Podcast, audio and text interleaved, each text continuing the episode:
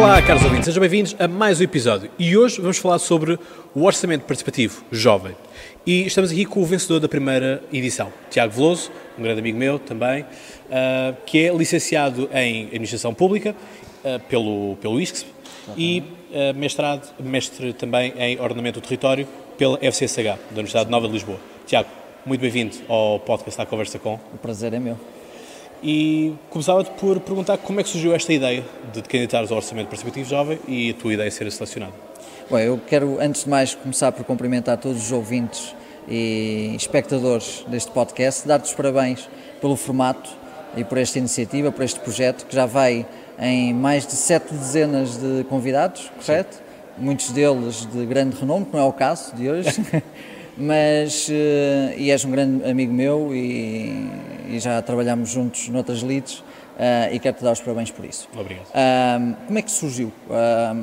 foi numa tarde, em janeiro de 2017, em que eu, trabalhando na Junta Freguesia de Alcântara, na altura o Presidente da Junta, o David, David Amado, Uh, deu-me a conhecer, uh, um, informou-me que ia existir uma sessão do Orçamento Participativo de Portugal no Village Underground, que já agora convido-vos a visitar, porque é um belo sítio de Lisboa. Um, e assim foi. Eu Fiquei pensei. Em que zona já agora? Fiquei em Alcântara, junto okay. ao, ao LX Factory. Ok.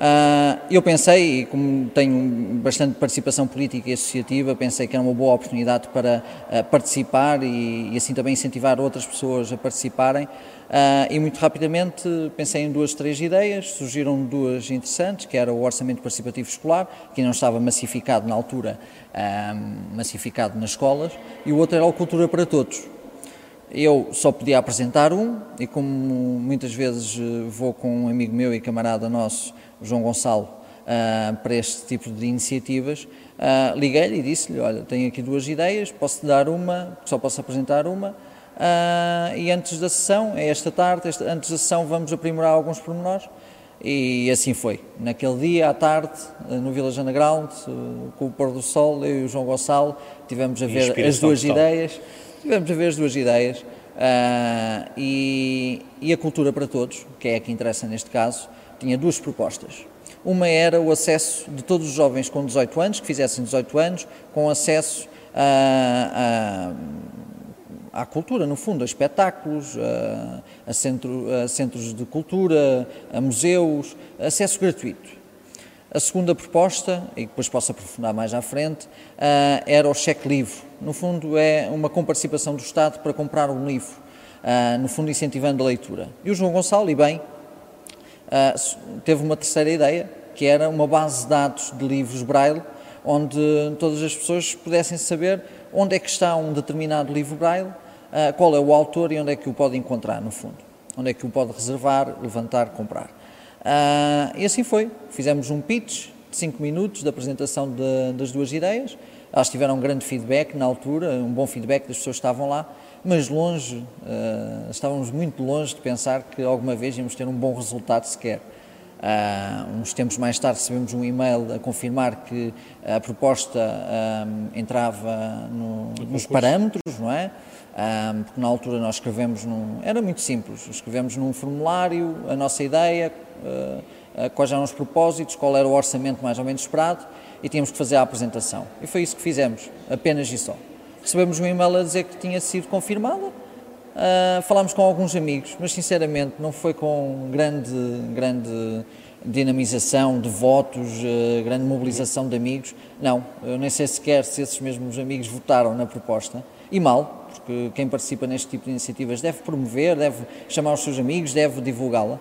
Não o fizemos. Uh, e assim passaram uns meses, até que em novembro do ano passado, 2017, o João Gonçalo liga-me Olha, eu estou a ver aqui no jornal que hoje vão, vão, vai-se saber quem é que venceu o Orçamento Participativo de Portugal e diz aqui que o vencedor a nível nacional é a Cultura para Todos. Esta não era a nossa proposta. Eu fui lá a um documento que já tinha feito na altura para lhe enviar e para, para em janeiro de 2017 e estava lá a Cultura para Todos. Pronto, ficámos muito surpreendidos, ficámos muito contentes, obviamente. Fomos ao, ao Pavilhão do Conhecimento, vimos pelo jornal que era no Pavilhão do Conhecimento provavelmente recebemos algum e-mail, mas não ligámos, uh, e fomos ao Pavilhão do Conhecimento receber uh, o prémio. A partir daí, uh, a Secretaria de Estado uh, da, da, modernização administrativa e da cultura, com, com uma protagonista que eu devo agradecer aqui o seu trabalho, que é a Graça Fonseca, que é uma secretária de Sim. Estado, foi grande responsável pelo Orçamento Participativo de, de Lisboa. Lisboa. Onde era uh, vereador, não era? Exatamente, onde era vereador e agora a nível nacional secretária de Estado e teve um esforço enorme percorrendo todas as capitais de distrito, às vezes mais que uma vez, em sessões uh, públicas, como a que eu participei no Village Underground, uh, e junto dela, junto do, dos serviços das duas Secretarias de Estado, tivemos a afinar a proposta, até à proposta final, que é agora o Escultura 18, que foi apresentada há pouco tempo, agora no mês de Abril, e que um, concretiza uh, as duas primeiras propostas que eu tinha pensado, que era o do acesso a espetáculos e museus, um, e um, a do cheque livre, que não foi para a frente por uma simples razão, porque a proposta que a concretização da proposta que o governo teve a capacidade de o fazer e o compromisso de o fazer vai muito além até uh, do orçamento do e do plano eh, inicial que, que teríamos que teríamos eh, inicialmente. Um, como é que é a proposta? A Escultura 18, no fundo, é um plano nacional em que todos os jovens têm acesso a espetáculos, museus, a equipamentos históricos, culturais, de forma gratuita. E para isso existe um site, que é o Escultura 18, pode-se procurar. Ficará na descrição do vídeo. Muito bem. onde estão todos os equipamentos que aderiram até agora e todos os dias temos novos equipamentos, novas autarquias que estão a aderir. É simples, simplesmente em museus, em espaços que não tenham capacidade máxima, basta apresentar o cartão de cidadão. Uh, nos restantes, como espetáculos, teatros, uh, é preciso, através do site, fazer uma pré-inscrição. Uh, o jovem recebe um, um, bilhete por e-mail e depois é só apresentar-se no, no referido espetáculo. O site está muito simples, muito intuitivo. uh, organizado por regiões, isto é, um jovem de Bragança consegue ver quais são os museus, quais são os espetáculos que estão a aderir naquela região e quando, qual é o horário, tudo. Uh, e, e, devo agradecer porque este produto final já é muito obra de todos os serviços da, da Secretaria de Estado de Harmonização Administrativa ah, porque é muito simples pensar, bem, vamos dar acesso a todos os jovens uh, nos equipamentos uh, culturais, acesso gratuito, mas depois materializar é muito mais difícil e muito mais complexo, é? E tiveram a Secretaria de Estado, as duas Secretarias de Estado tiveram que, que contactar e que fazer muitos contactos, muitas parcerias para que isto fosse possível e há que agradecer e agradeço aqui publicamente, obviamente, aos serviços de, das duas Secretarias de Estado e à Graça Fonseca pelo, pelo empenho. Estes orçamentos participativos já são uma realidade em Lisboa e têm vindo a ser também para outras cidades uh, no país. Muitos conselhos têm, têm no feito. Uh, fazer ressalva de que no Seixal um tal não existe. Uh, mas será uma boa forma de agregar as pessoas justamente aos seus conselhos, neste caso quando, quando as conselhias fazem, mas também neste espectro nacional, uh, ainda havendo uma verba que é destinada para ideias dos cidadãos, ditos normais, comuns, que não estão no Parlamento a fazer as leis. Certo. É, o orçamento participativo, seja ele escolar, seja ele a nível autárquico, seja a nível nacional, é sempre um instrumento muito bom de, de, de, divulgação, de participação democrática. Eu, numa iniciativa há pouco tempo, tive o, o, ministro Tiago Brandão Rodrigues, ministro da Educação, a contar uma história muito interessante que é no início do seu mandato, um pouco depois, uh, visitou uma escola que tinha orçamento participativo escolar. E um jovem de 17 anos uh, agradeceu-lhe por existir aquele orçamento participativo escolar, porque só dessa forma é que ele percebeu como é que se vota. E que votar é uh, com uma cruzinha dentro de um quadrado e é assim que ele mostra a sua opinião. é muito importante, principalmente para os jovens, para os mais jovens, terem este incentivo. Criar este hábito também. Criar este hábito e perceberem que a decisão deles importa. E se importa na escola com um orçamento de 500 euros, o que é que nós podemos fazer na nossa escola, também importa na nossa cidade, o que é que nós podemos fazer com este um milhão de euros uh, para o bem comum.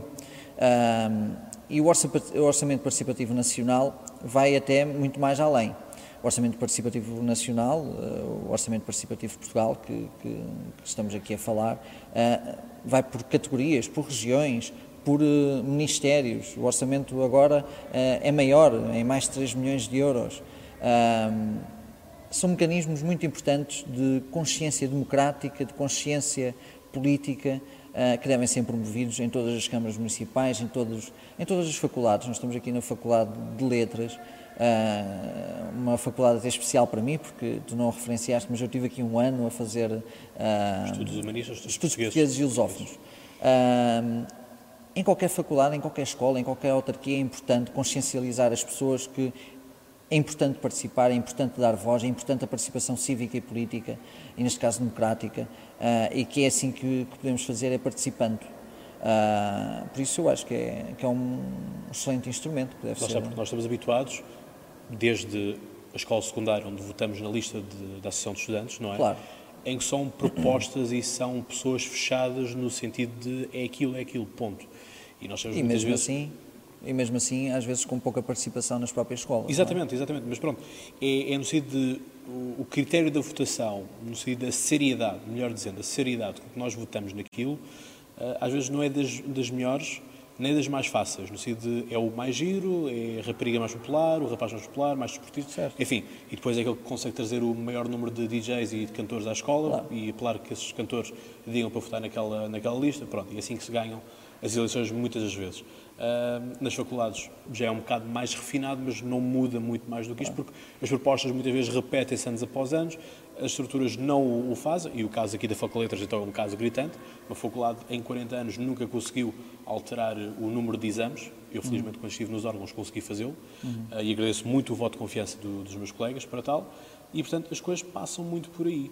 E isto acho que será uma boa forma de consciencializar as pessoas e de atribuir, se calhar, responsabilidades a, a isso. E por isso é que passámos para o próximo tópico de, uh, deste, desta participação, é? o orçamento partido, passar também para as listas partidárias, isto é, alterar o sistema eleitoral, ou seja, passamos para um modelo francês ou alemão, hum, em que votamos sim. diretamente naquela pessoa que decidirá sentar no Parlamento por nós, pelo nosso Conselho, sobretudo, no certo. caso francês é assim, no caso alemão serão as regiões, certo. Uh, e portanto, uh, o que é que tu achas que será um caminho aberto ou não, e o que é que tens a achar da reforma do sistema eleitoral também? Deixa-me te dizer em relação ao segundo tópico do orçamento participativo e da participação uh, nas associações, eu acho que independentemente se é com mais DJs, menos DJs, mais festas, menos festas, que obviamente não são propostas sérias e não contribuem da mesma forma que uma candidatura que tenha propostas sérias e pensadas e participadas, uh, por parte dos estudantes.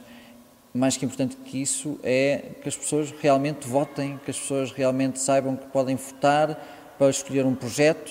Uh, se o projeto depois é uh, melhor ou pior, mas importante, e acho que estamos nesse nível, é importante envolver as pessoas para qualquer tipo de eleição, seja numa eleição de uma associação de estudantes, seja num orçamento participativo, seja num, nas eleições legislativas, europeias ou autárquicas. Acho que é importante é participar. E a esse nível, tu estás a fazer uma pergunta já uh, em relação ao, ao, sistema eleitoral, eu não tenho a certeza se o caminho é uh, a eleição uninominal um, dos, dos, deputados. O que eu sei é que nem sempre a população percebe que quando está a eleger, quando está a, a, a, votar para as eleições legislativas, está a votar num partido que tem uma lista na sua, na sua região, na sua cidade, na sua federação, uh, que tem pessoas e que essas pessoas estão a representar a sua região. Isto é, cada vez que existe a eleição de três, quatro deputados, por exemplo, aqui de Lisboa, uh, o que é certo é que as pessoas não conhecem esses deputados e depois também não fazem um escrutínio do que é que esses deputados votam, não é? E talvez esse sistema uh, uninominal uh, talvez contribuísse para que as pessoas percebessem que estão a votar em pessoas, num partido, obviamente, obviamente, num projeto de, para, para, um, para um governo, mas que estão a, a votar em pessoas uh, que, que, devem defender a sua região. Muitos deputados, sinceramente, fazem-no, mesmo que as pessoas não saibam, fazem-no, fazem a defesa dos interesses da, da sua região uh, e levam à Assembleia projetos, ideias, propostas que realmente preocupam as pessoas de, da região de onde foram eleitos. Mas, muito provavelmente, o eleitorado nem sempre percebe que que, que estão a votar em pessoas uh, e não só num partido, não é? Uh, e talvez esse sistema contribuísse para isso. Acho que é uma discussão que deve ser feita. Não achas também seria também um melhoramento dos políticos, sentido de dar porque às vezes, às vezes temos, temos políticos que, peço desculpa a expressão, mas estão lá a apostar e pouco, são, têm faltas, por exemplo, no, nas votações, têm toda, todas essas coisas, que de resto levaram ao veto do Marcelo Rebelo de Sousa, porque Sim. aquela ação houve, houve deputados que não se encontravam lá Sim. e, portanto, o, voto passou por poucos, poucos, uh, poucos não, votos não também. Portanto, é um dos argumentos que Marcelo Rebelo de Sousa, Presidente da República, invoca para ter vetado. Uh, e, portanto, estamos na situação de responsabilizar mais os deputados. Eu, eu quanto, quanto mais conheço uh, deputados e pessoas que, que, estão envolvidas na Assembleia Obviamente, da República, não acho que assim, como é mais, mais conheço bons casos e, e, tenho ideia que, bom, que já foi pior e que, obviamente que existem, como em todo lado, deputados bons, deputados maus, claro. uh, deputados que cumprem com a sua função, outros que não. Uh, mas eu acho que existem vários mecanismos, nem sempre conhecidos pela população, de escrutínio do que é que cada deputado faz, não é? O site da, da, Assembleia da República, o Diário da República, etc. É importante para informar as pessoas do que é que as pessoas, o que é que os partidos votam, quem é que votou, quem é que fez uh, abstenções. Isso é importante. Eu acho que isso é também a maturidade democrática que, que precisamos, não é? Se esse sistema uninominal uh, ajudaria isso ou não, talvez talvez. Talvez porque as pessoas identificavam uh, as pessoas que foram eleitas por si, não é? Uh, e começavam a, a, fazer um maior escrutínio de, do trabalho destas. talvez fosse um, um, tema, um tema muito interessante de discutir dentro de cada um dos partidos e na sociedade civil. Era um bom tema para, os, para um programa como os prós, prós e contras. Ou, eu acho que é importante discutir é, é, é, e ter alguma alguma discussão a nível nacional se, se, esse será o caminho ou não, antes sequer de, de lançar na Assembleia da República. Eu acho que sim. sim. Mas é uma, uma boa proposta, sim. sim. E avanço já de que vai ser feito um episódio, um podcast, justamente sobre esse tema, para breve. Uh, datas ainda não posso compreender com elas, mas será feito, obviamente, porque é um tema que vai marcar os próximos tempos e acredito muito, uh, muito que vai marcar também a campanha, a campanha legislativa. Muito provavelmente. Uh, estamos a falar da próxima legislativa. Sim, sim, sim. Até porque já se ouvia falar que para as eleições de 2016 seriam, de 2015, seriam feitas pelo voto uninominal. Sim.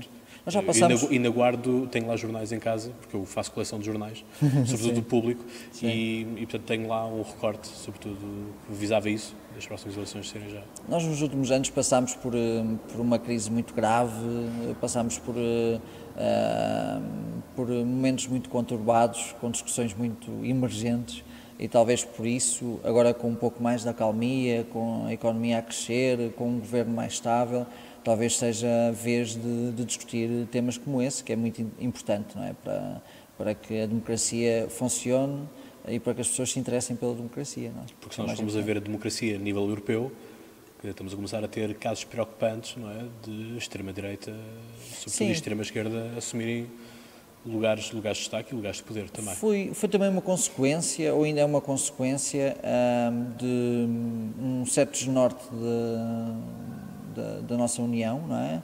Uh, e também da crise que, que a Europa viveu.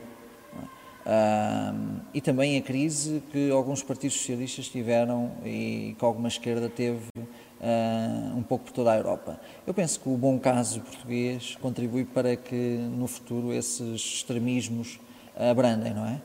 É, é que se nós formos a ver, são partidos, sobretudo do centro-esquerda, que estão a ser afetados na Europa, não é? Quer dizer, uh, não há tantos partidos do centro-direita que tenham tido uma crise. Quer dizer, tivemos a nova democracia na Grécia, na altura com a eleição de Cipras, mas não tem sido assim tão falado quanto, ou pelo menos uma realidade mais ocidental, por assim dizer, é que tivemos uh, o desaparecimento quase do Partido Socialista francês, não é? com Sim. 10% dos votos. Mas isso eu penso que o, o Partido Socialista e o, francês... e o desaparecimento mesmo do próprio PASOK, na, na, Grécia e com a iminência do PSOE aqui em Espanha também ir pelo mesmo caminho. Com causas muito E o Partido Democrático de Matteo Renzi também. Sim, com, com causas muito bem identificadas. Eu penso que o Partido Socialista, quando uh, Luís António Costa pensa e age como se fosse um partido de direita, perde para os partidos de direita, porque os partidos de direita são mesmo de direita.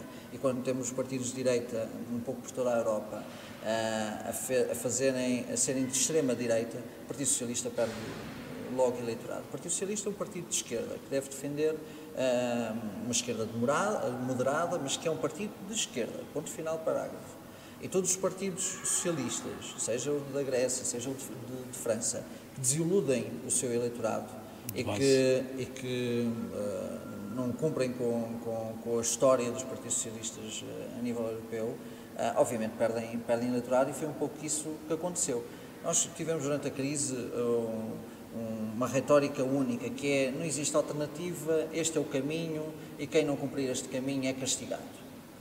E muitos partidos socialistas a nível europeu estavam também no poder que estavam levaram, também levaram por tabela também. estavam também no poder e que cederam a, esse, a essa chantagem económica, a chantagem dos poderes e de uma certa direita que aproveitou a crise para aplicar programas que sempre sonharam e que tiveram nesse, nesse momento um contexto político para o fazerem, que foi o caso aqui em Portugal com, com, com o PSD e o CDS-PP, que aproveitaram o facto de existir aqui a Troika e da Troika uh, dizer que é 20 para dizerem que é 40, quando sempre sonharam com o 40, não é?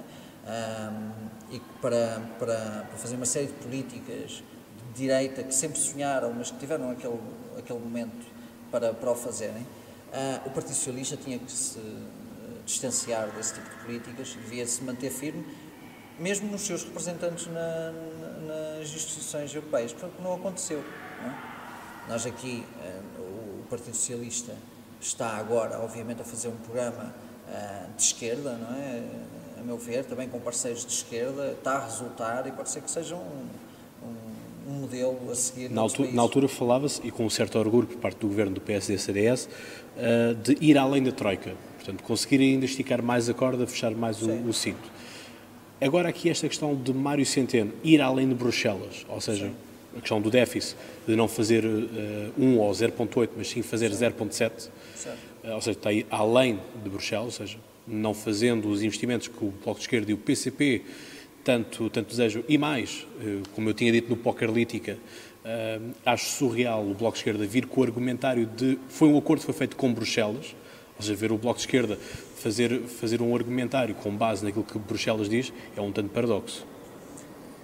O Partido Socialista fez um acordo com o Bloco de Esquerda e com o PCP que o cumpriu, no final. Até foi além do acordo foi além do acordo porque nós concordamos com, o Partido Socialista eh, concorda com as medidas eh, que foram implementadas. Não foi fazer porque, porque estava no acordo. O, acordo com o PCP e com o Bloco de Esquerda era muito uh, concreto, foi cumprido. Agora, o, o Partido Socialista não pode uh, ceder uh, ao, ao anti-europeísmo de, de um PCP ou de um Bloco de Esquerda o Partido Socialista, o Partido Socialista que está no governo, é o responsável, uh, apesar de ter acordos com a esquerda, é o responsável com a, esquerda, de Bloco Esquerda e PCP, é o responsável pela governação e tem que cumprir com as regras europeias. Se, se devemos ir, se é mais um, um, décimo, menos uma décima no, no déficit, uh, eu não sei. O que eu sei é que o, na saúde o investimento está a aumentar, na educação a mesma coisa, uh, o apoio social eh, o Estado Social está a ser reforçado, estamos a reverter muitas das medidas que foram implementadas pelo anterior governo. Agora, não podemos fazer tudo numa legislatura, não é? Nem podemos, agora que tivemos uma margem, não é uma margem, é uma descida de um déficit, não é? Não, é, não, é não estamos a ter um superávit, não é? Não podemos agora ceder a esse, esse cumprimento rigoroso porque nós agora temos que nos preparar para uma próxima crise, não é? É isso. Isto é, nós não podemos só cavalgar o crescimento que estamos agora a construir, nós temos que aproveitar este crescimento para nos defendermos numa futura crise, porque nós sabemos, a economia é feita de altos e baixos, Sim. o importante é que consigamos nos manter estáveis no meio desses altos e baixos. Uh, por isso eu acho que é responsável que o Governo, uh, não abdicando de, de, do seu programa, não abdicando do acordo que fez com o Bloco, com o Bloco de Esquerda e com o PCP, não abdicando com a, com a sua ideologia, que cumpre, obviamente, com, com, o rigor orçamental que é, que é importante para, para a nossa credibilidade. É? De resto, tinha sido isso que eu tinha defendido no, no Pokerlítica. no sentido de conseguir fazer o 0.7 e, e não investir dinheiro Pois há aqui uma questão tática e eleitoralista, como é óbvio, que é não investir agora, mas investir em 2019, que é ano de eleições, não é? Há também essa tática, ou uh, guardar o dinheiro para ir fazendo um, uma almofada para quando vier a crise uh, termos dinheiro próprio nosso e não temos que chamar os outros para governarem por nós, como aconteceu com, com a Troika, não é? Aqui, aqui não é uma questão de guardar dinheiro, porque na verdade continua a haver déficit, isto é, continua a haver uma, o caminho que, que se entende, Partido Socialista, que o Governo quer atingir, é um momento em que uh, existe um superávit, sobra, sobra dinheiro depois de pagar as despesas do Estado. Uh, eu penso que esse é o caminho para que depois consigamos baixar também a dívida, não é? E depois estejamos mais resilientes a, a, a próximas crises. Eu acho que esse é o, o comportamento responsável. Se estamos mais a investir mais umas coisas que outras, enfim, são decisões, não é? Eh, eu não tenho os dados eh, da economia que, que o Governo terá, mas eu penso que está a ser cumprido um programa, uh, o programa do Governo está a ser cumprido, uh, está a ser, uh, o que foi prometido está a ser cumprido, está, estamos a ir mais além, não além da Troika, mas além do que prometemos. estão a ser feitas reformas, agora que a legislatura vai a mais de meio, a ser, existindo reformas na habitação, na, na no, no, até na legislação laboral, na educação, reformas muito importantes que trarão eh, resultados futuros. Uh, e nas finanças estamos a ter os melhores resultados de sempre, desde, desde, que existe democracia em Portugal. Eu acho que isso é que deve ser relevado, é que ao mesmo tempo que o Governo está a devolver rendimento às pessoas, ao mesmo tempo que os impostos estão a ser uh, diminuídos. A carga fiscal, ao contrário de muito, como muitos dizem, a carga fiscal está a diminuir, não em, em, em euros, porque a economia está a crescer, obviamente o, o, número, o, o valor de impostos também está a subir, uh, mas as pessoas estão a ter mais rendimento, está-se a fazer política neste governo, está-se a fazer política na educação, escolhas ideológicas, Uh, está-se a fazer política na legislação laboral contra a precariedade, está-se a fazer política na saúde com o reforço do Serviço Nacional de Saúde, está-se a fazer política em todo o espectro. Eu não, consigo identificar uma área em que este governo não esteja a fazer política uh, de esquerda uh, e ao mesmo tempo a cumprir com, com, o déficit, com o rigor orçamental. Eu acho que, que é de, de louvar e de continuar. Uh, temos a começar a falar desse tipo de reformas que tu ainda há pouco falaste, uma reforma uh, da, eleitoral, eleitoral de outros tipos de reforma que só com o tempo é que conseguimos lá chegar. E agora temos a questão da regionalização também, não é? A questão da regionalização que... que certo... beliscou um bocadinho a relação entre as esquerdas? De resto, houve, houve um cartão muito curioso que era António Costa de braço dado, quer com o Jerónimo Sousa, quer com a Catarina Sim. Martins, mas a palpar o rabo de o Rui Rio, uma caricatura eu, muito engraçada. Eu, o jogo foi publicado no público, existem, do Diário de Notícias. Existem muitas piadas que se podem fazer, mas o que importa é o, o, o conteúdo do acordo.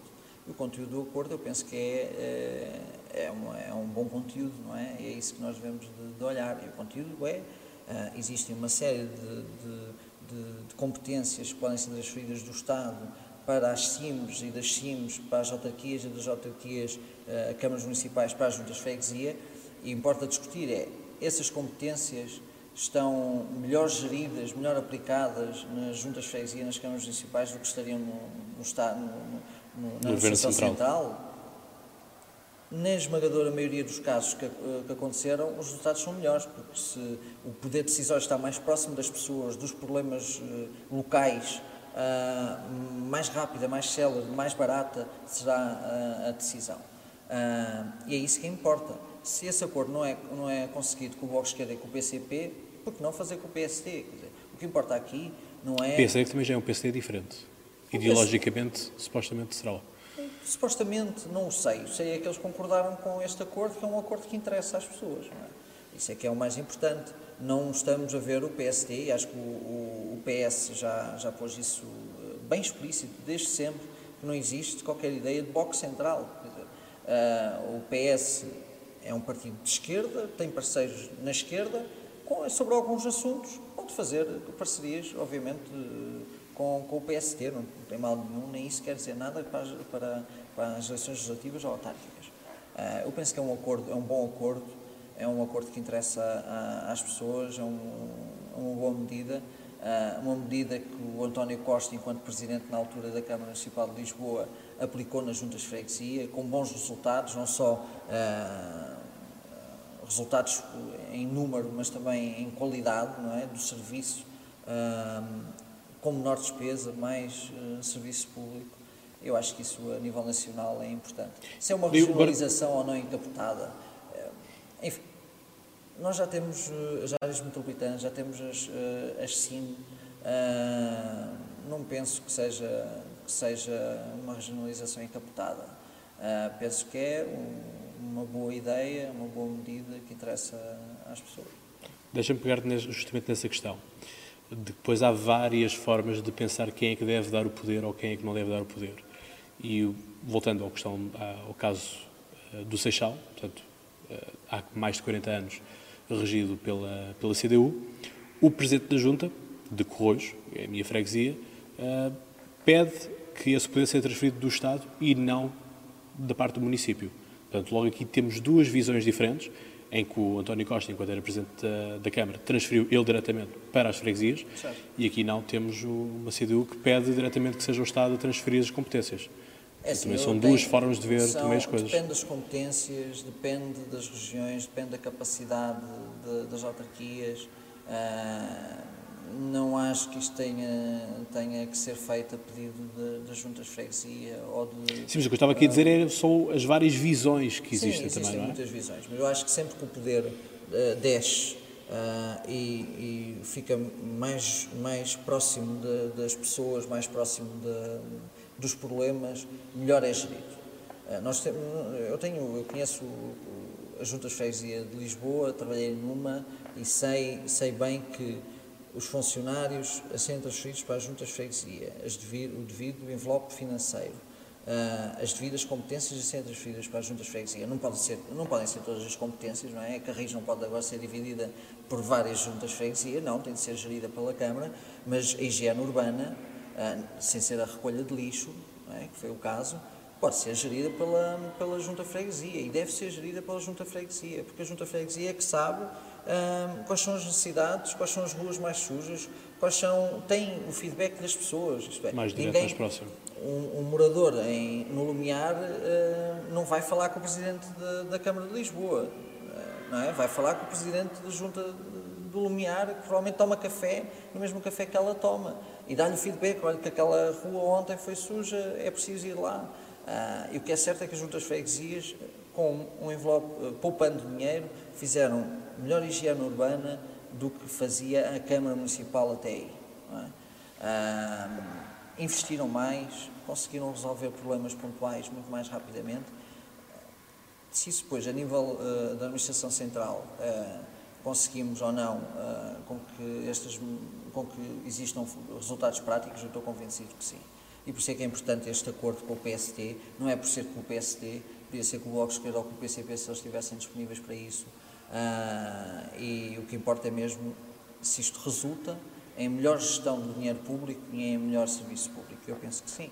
É? Vamos ver quais são os próximos, os próximos episódios deste, deste, desta medida, que é importante também saber.